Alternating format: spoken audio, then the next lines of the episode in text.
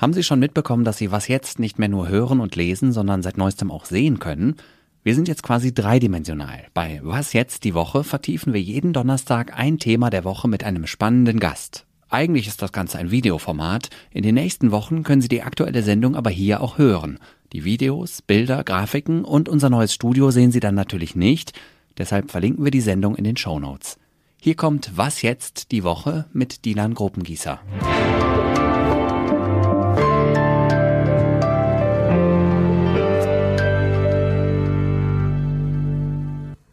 Hallo und willkommen bei Was jetzt die Woche.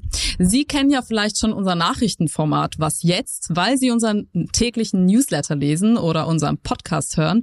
Und ab sofort gibt's uns bei Was jetzt die Woche eben auch zu sehen. Und zwar jeden Donnerstag ab 18 Uhr.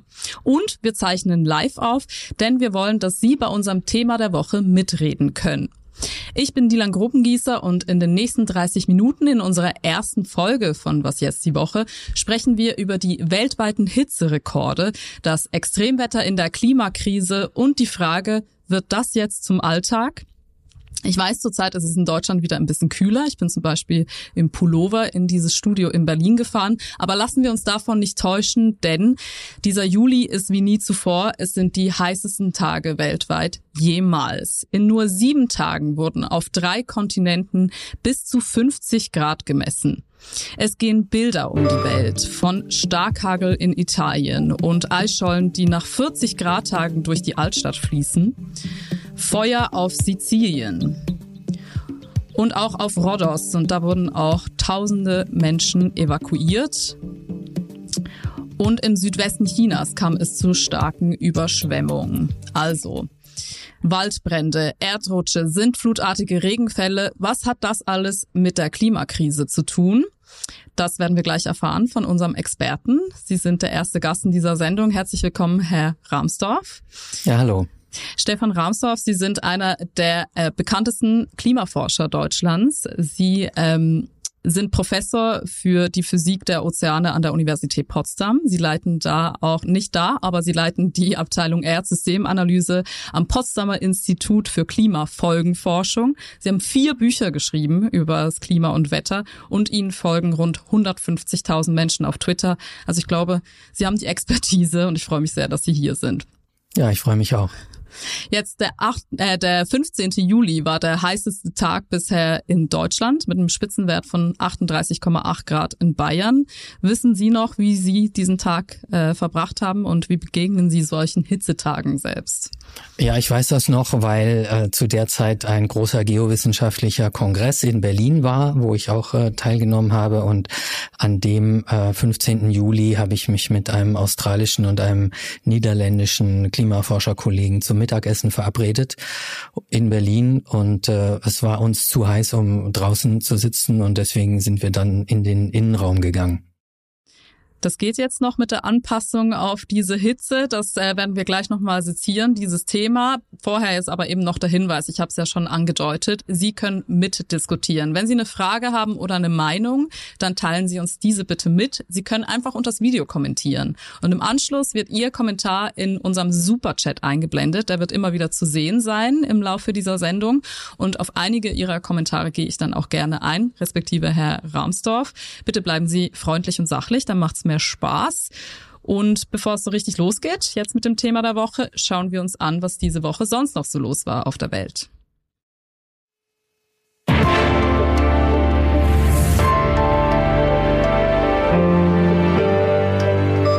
Nach den Anschlägen in Brüssel 2016 wurden sechs Angeklagte wegen terroristischen Mordes verurteilt. Zwei wurden freigesprochen. Zu den Schuldigen gehört Salah Abdeslam, der Hauptverdächtige im Prozess um die islamistischen Anschläge in Paris ein Jahr zuvor. Bei den Terroranschlägen am Flughafen und in einer Metrostation in Brüssel waren 32 Menschen gestorben. 340 wurden verletzt. Nach Verabschiedung der Justizreform will sich die Opposition in Israel an das oberste Gericht wenden.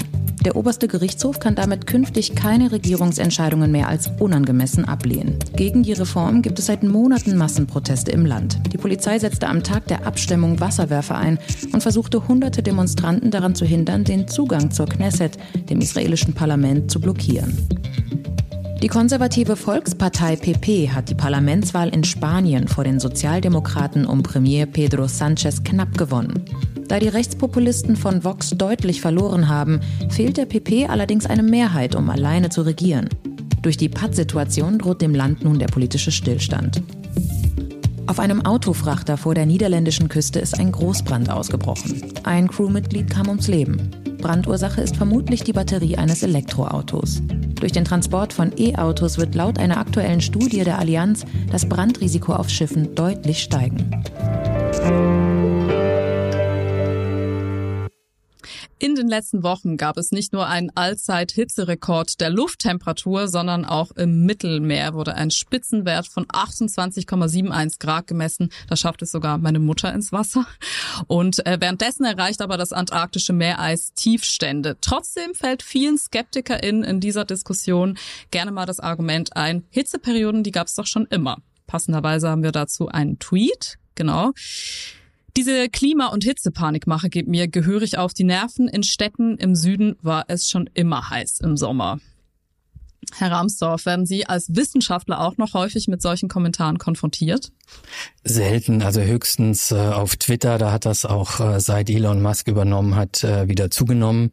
Aber zu sowas muss man sich einfach nur mal die Messdaten anschauen.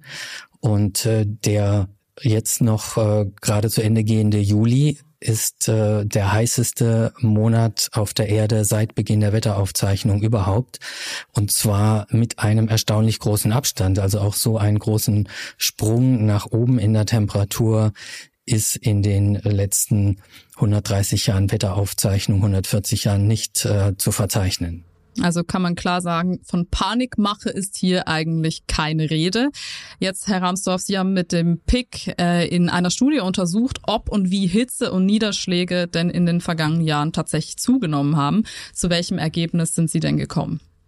Ja, wir haben äh, weltweite Wetterdaten analysiert, natürlich auch nicht zum ersten Mal, das haben wir vor zehn Jahren auch schon mal gemacht, aber wir haben ein Update gemacht und äh, die weltweiten Wetterdaten seit 1880 ausgewertet.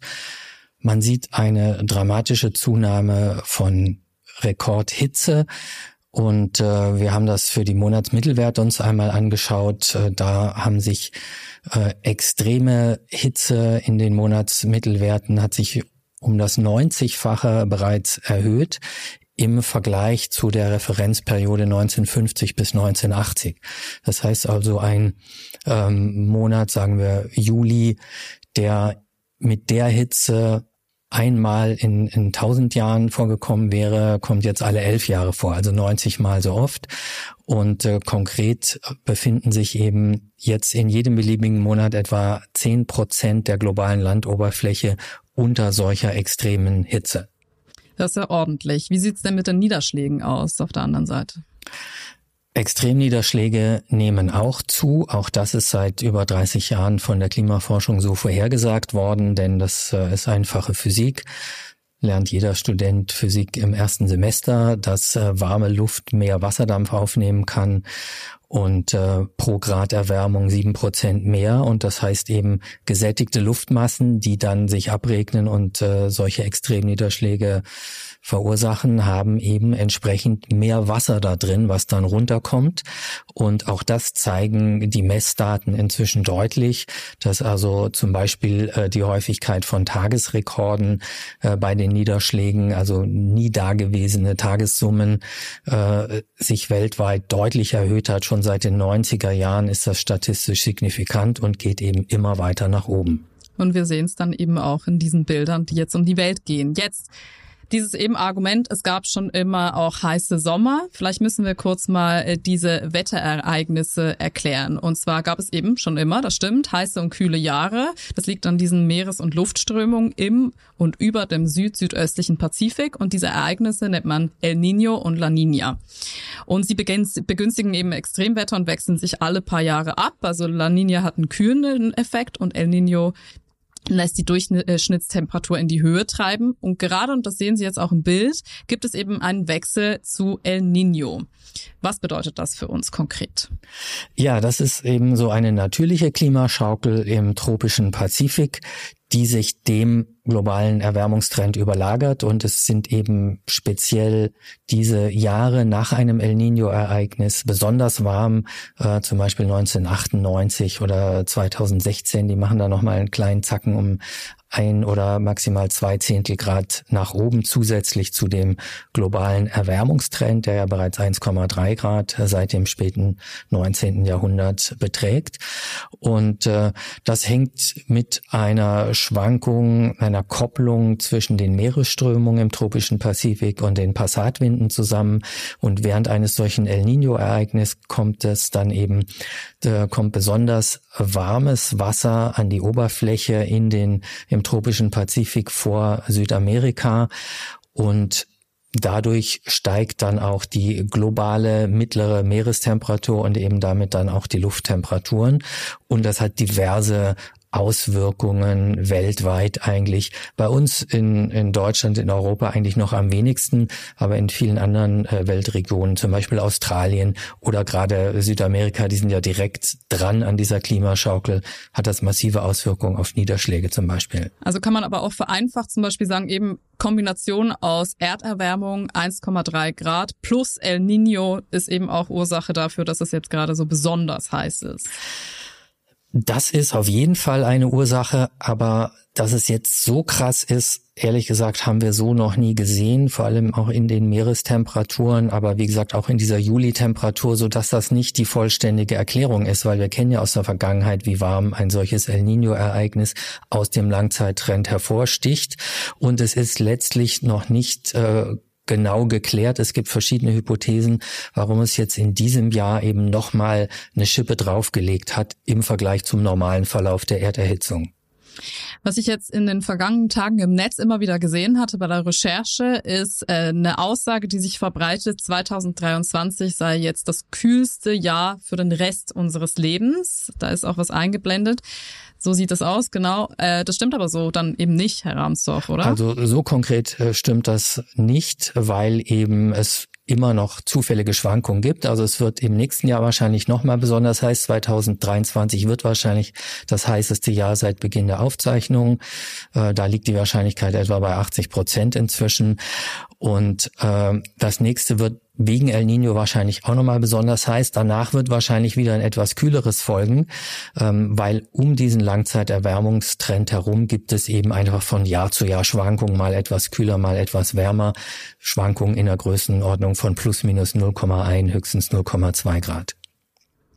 Gut, jetzt gucken wir mal in die verschiedenen Weltregionen und zwar am 15. Juli 2023. Das war eben bisher der heißeste Tag global und äh, da sieht man gut, je heller, desto heißer, bis zu 50 Grad. Spanien, Italien, Griechenland und der Balkan und auch Nordafrika und der Süden Nordamerikas, Kalifornien, Arizona und auch Mexiko alle um die 50 Grad. Und sie sind unter einer sogenannten Hitzeglocke. Können Sie uns erklären, was eine Hitzeglocke ist?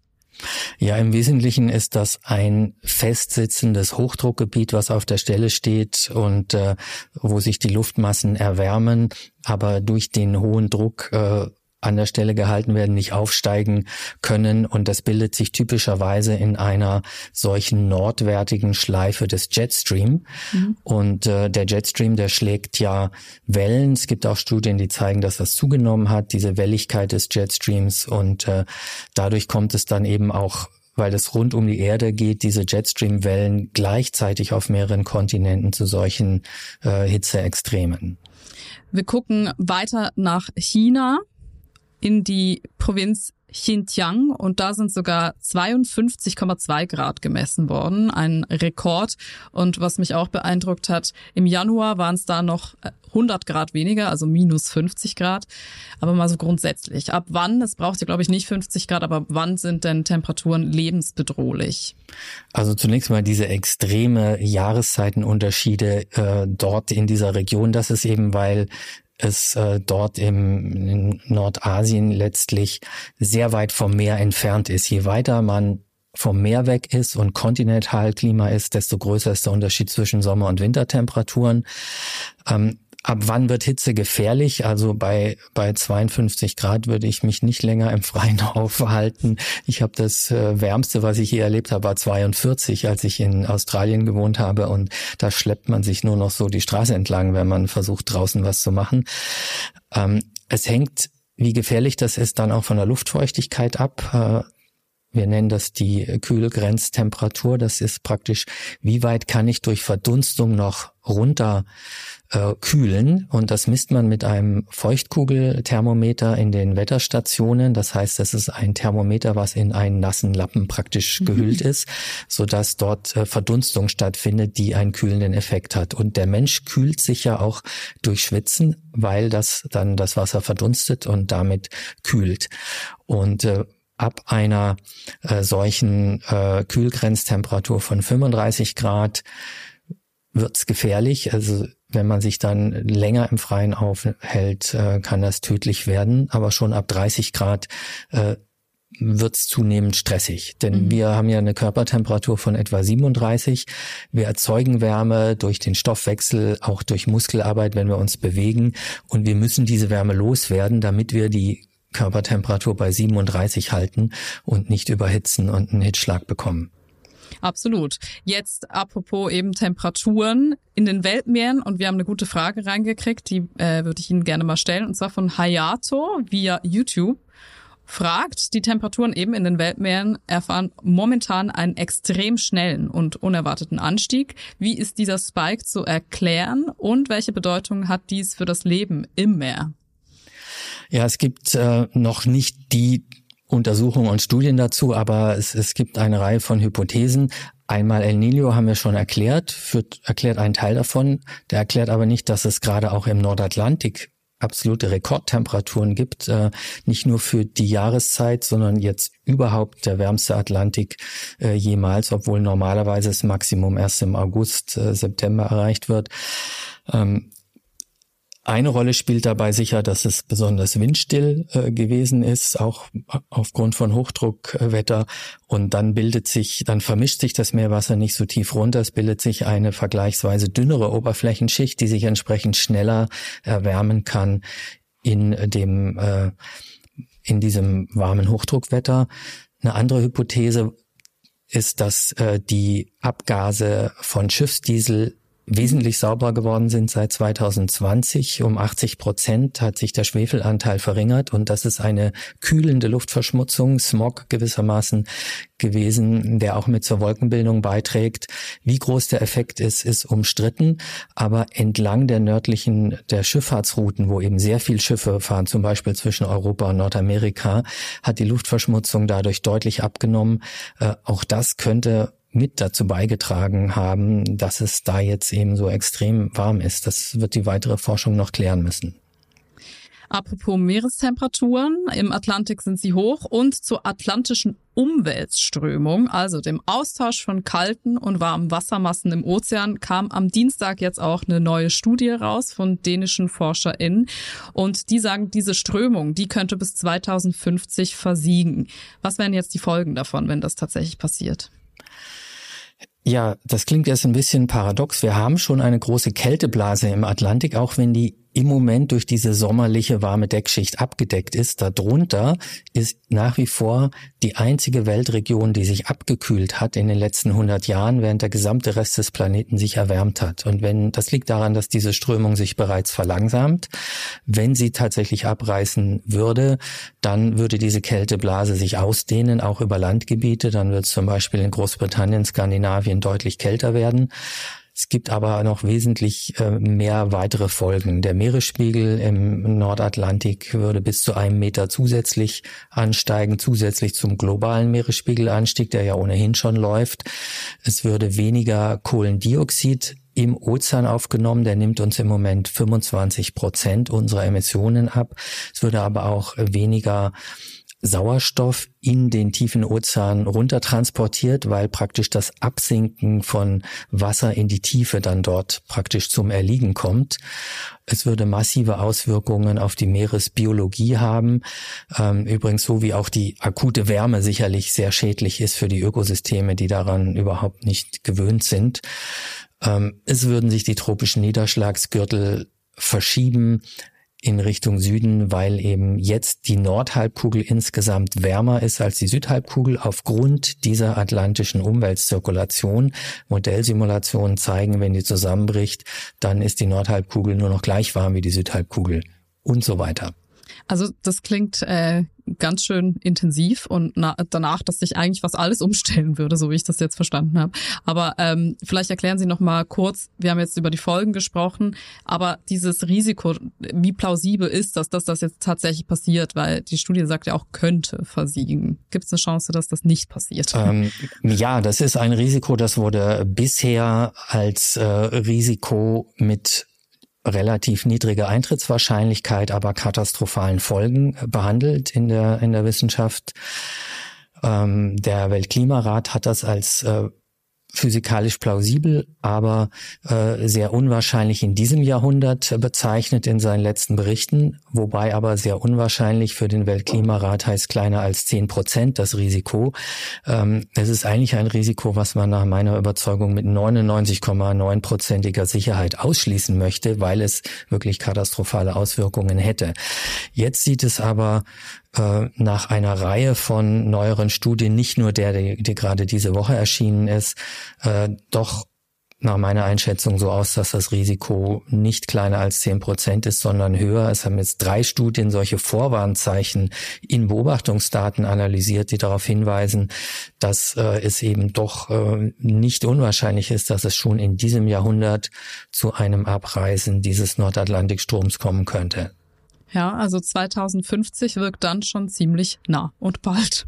Jetzt haben wir jetzt schon Extremwetterlagen weltweit. Deswegen ist das gerade auch so ein Thema für viele Menschen und auch in den sozialen Medien. Gerade ist Deutschland ja jetzt nicht direkt stark betroffen, ähm, aber gibt es trotzdem Konsequenzen, Folgen, die daraus entstehen für zum Beispiel Deutschland, eine Nahrungsmittelkrise möglicherweise oder vielleicht sogar Landesteile, die in absehbarer Zukunft auch in Deutschland nicht mehr bewohnbar wären, wenn es so weitergeht mit Extremwetter.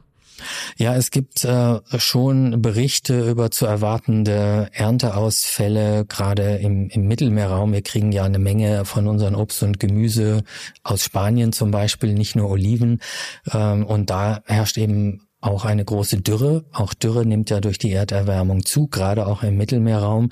Äh, in Deutschland sind wir natürlich wirklich insofern, weil wir ein reiches Land sind, äh, nicht so stark betroffen, weil wir einfach dann die Nahrungsmittel irgendwie auf dem Weltmarkt einkaufen und wenn irgendwie der Weinjahrgang äh, nicht mehr gut ist oder weniger Oliven geerntet werden, das tut nicht wirklich weh. Es ist eben dann hauptsächlich äh, sind Entwicklungsländer betroffen, wenn es große Ernteausfälle gibt, äh, weil dann auf dem Weltmarkt die Getreidepreise zum Beispiel steigen. Das haben wir ja jetzt ohnehin schon im Ukraine-Krieg äh, auch gesehen. Und äh, es steigt eben das Risiko, dass in den großen Kornkammern der Erde in Nordamerika, in Europa und Asien jeweils gleichzeitig es zu Dürren und Ernteausfällen kommt. Und äh, das kann eben dann wirklich gerade in ärmeren Ländern zu Hungerkrisen führen. Jetzt kam noch mal eine Frage rein von Tortuga Lina Lomzwerg via Instagram. Und sie möchte bitte mal wissen, was es jetzt überhaupt noch für Chancen gibt. In der Wissenschaft war die Hoffnung groß auf die sozial-ökologische Transformation. Wir haben doch einfach verloren. Nein, wir haben nicht verloren, sondern Theoretisch könnten wir sogar noch die Erwärmung auf 1,5 Grad begrenzen. Dazu muss man aber, sagt der Weltklimarat, die weltweiten Emissionen halbieren bis 2030. Das ist schon in sieben Jahren. Das wird inzwischen schon politisch einfach unrealistisch, auch wenn es physikalisch, technologisch durchaus möglich ist. Man muss aber auch sehen, äh, wo die Not am größten ist, wächst auch das Rettende. Die erneuerbaren Energien wachsen eben weltweit exponentiell und äh, sind laut internationaler Energieagentur dabei, auch äh, so schnell zu, äh, also schon in wenigen Jahren schneller zu wachsen, als der Energiebedarf der Menschheit wächst. Und dann, dann schneidet es wirklich in die Fossilen rein und deckt nicht nur immer den immer weiter wachsenden Energiebedarf. Und dann, äh, man kann damit rechnen, dass in wenigen Jahren die weltweiten Emissionen zu sinken beginnen, so wie es in den meisten Industrieländern ja schon eine ganze Weile tun. Ich habe im Vorfeld äh, vor dieser Sendung unsere LeserInnen gefragt, ob und wie sie ihr Leben auf diese Extremwetterlagen anpassen. Und daraufhin haben wir eine Sprachnachricht von Lukas B. bekommen. Die hören wir uns an. Also diese Frage, ich, ich mag die Resignation in dieser Frage nicht. Ja, wir müssen uns anpassen, aber die eigentliche Frage ist doch eher, wie schaffen wir es, jetzt das Ruder rumzureißen? Und die hat ja jetzt gerade wunderbar gepasst. Und dann habe ich auch noch im Vorfeld der Sendung äh, eine Umfrage auf Zeit.de gestellt und da gefragt, wie wichtig ist es denn den LeserInnen, zumindest von Zeit Online, dass Deutschland eine Vorreiterrolle in der Klimapolitik, im Klimaschutz einnimmt. Und die Antworten waren klar, also für 54 Prozent sehr, 11 Prozent gar nicht, aber die Skala zeigt ja deutlich, dass es ihnen wichtig ist. Jetzt haben wir es schon kurz angesprochen, aber wie bewerten Sie denn die Klimapolitik dieses Landes? Kann man von einer Vorreiterrolle sprechen? Nein, also wir haben ja, wenn man einfach schaut, äh, die Emissionsminderung in Europa äh, in den letzten 15 bis 20 Jahren liegen wir im Mittelfeld in Deutschland. Also die Hälfte der europäischen Länder hat schneller die Emissionen reduziert als wir. Also insofern äh, in Deutschland ist ja von der Vorgängerregierung letztlich der, der Ausbau der Photovoltaik äh, völlig ausgebremst worden, dann einige Jahre später äh, der der Windenergie. Und das nimmt jetzt erst wieder Fahrt auf. Und äh, wir haben eben diese Vorreiterrolle eben leider verloren. Und wir müssen jetzt schnell wieder dazu kommen, diese Vorreiterrolle wieder zu gewinnen, weil aber so viel Zeit verloren worden ist, muss es eben jetzt sehr sehr schnell gehen, wie äh, mit äh, Habecks äh, äh, Gebäudeenergiegesetz. Äh, dass es so schnell gehen muss, ist nicht Schuld von äh, den Grünen oder Habeck, sondern von den Versäumnissen in der Vergangenheit. Jetzt haben wir darüber gesprochen, dass es äh, weltweit sehr heiß ist. Fazit ist, auch wenn wir hier keine 50 Grad haben, äh, ist ein Teil davon auch, dass es eben gesundheitliche Risiken birgt, wenn es sehr heiß ist. Und äh, da haben wir noch einen Tweet von Theresa Krüßmann, eine Journalistin, die schrieb, die extrem hohen Temperaturen in Deutschland sind schon jetzt tödlich, doch die Bevölkerung steht mit der Gefahr alleine da und eben neben ähm, der Gefahr für ältere Menschen kann zum Beispiel Hitze auch Allergien und Erkrankungen bei Kindern steigern. Und der Gesundheitsminister Karl Lauterbach, er will dem Ganzen künftig mit einem Hitzeschutzplan begegnen, besonders an heißen Tagen. Und äh, vielleicht da noch kurz zum Kontext und Hintergrund. Ein Forschungsteam im Fachmagazin Nature Medicine hat untersucht, dass Deutschland in 35 Ländern auf Platz 13 liegt, wenn es um Hitzetodesfälle geht. Also da wird deutlich, besteht noch Potenzial. Jetzt finden Sie so einen Plan sinnvoll? Auf jeden Fall. Wir haben ja äh, das in Frankreich gesehen, in dem sogenannten Jahrhundertsommer 2003, der inzwischen aber schon viermal übertroffen worden ist in Europa. Da gab es 70.000 Hitzetote, Schwerpunkt Frankreich. Paris musste gekühlte Zelte am Stadtrand aufstellen, um die vielen Särge dort unterzubringen. Und die haben danach wirklich einen Hitzeschutzplan aufgestellt. Und es hat sich eben in späteren Hitzewellen gezeigt, dass das durchaus wirkungsvoll ist, um unnötige Todesfälle zu vermeiden. Also das ist auf jeden Fall notwendig, das zu tun. Genau, also Lauterbachs Plan ist in Anlehnung an das Konzept in Frankreich und besagt unter anderem, dass eben Hitzeschutzmaßnahmen ausgelöst werden, wie zum Beispiel Kälteräume und Hitzepläne auch für Pflegeeinrichtungen und Kliniken. Wir haben aber auch noch eine Sprachnachricht von Jakob, der auch noch ein paar Ideen hatte, was er so tut, wenn es sehr heiß ist in Deutschland. Hören wir uns auch noch an. Bezüglich Dürre und Hitze hat sich für mich ein nasses Handtuch im Nacken sehr bewährt und natürlich irgendwie so tagsüber Holland zu. Ich überlege mir, in der Wohnung eine Klimaanlage zu installieren. Und ansonsten rufe ich halt wie meine, meine Großmutter an und erinnere sie daran zu trinken, aber die ist da eigentlich noch relativ fit, was das angeht. Das freut uns. Das ist gut zu hören. So, Herr Ramsdorf, also die Zeit geht so schnell rum. Wir kommen schon allmählich zum Ende. Herzlichen Dank für das spannende Gespräch. Sehr gerne. Ähm, aber noch nicht ganz. Sie dürfen auch gerne kurz sitzen bleiben, denn wir haben zum Abschluss immer noch eine Rubrik für Sie, und zwar den Ränger der Woche. Hallo Matthias, bist du da? Hallo Dilan, vielen Dank. Ich freue mich wirklich sehr. Matthias, du rufst jetzt für uns jede Woche eine Politikerin oder einen Politiker an und unterhältst dich mit ihnen über ihre Strategien. Und diese Woche war ja Karl Lauterbach mit seinem Hitzeschutzkonzept dran. Wie sieht's da aus? Ja, ich habe heute nach Monaten auch mal wieder mit Karl Lauterbach telefoniert und genau dazu habe ich ihn auch gefragt. Ja. Perfekt. Und das wollen wir jetzt natürlich auch sehen, dein FaceTime-Gespräch mit Karl Lauterbach. Herr Lauterbach, wir haben uns ja ewig nicht gehört. Es ist traurig und schade. Ja, finde ich auch.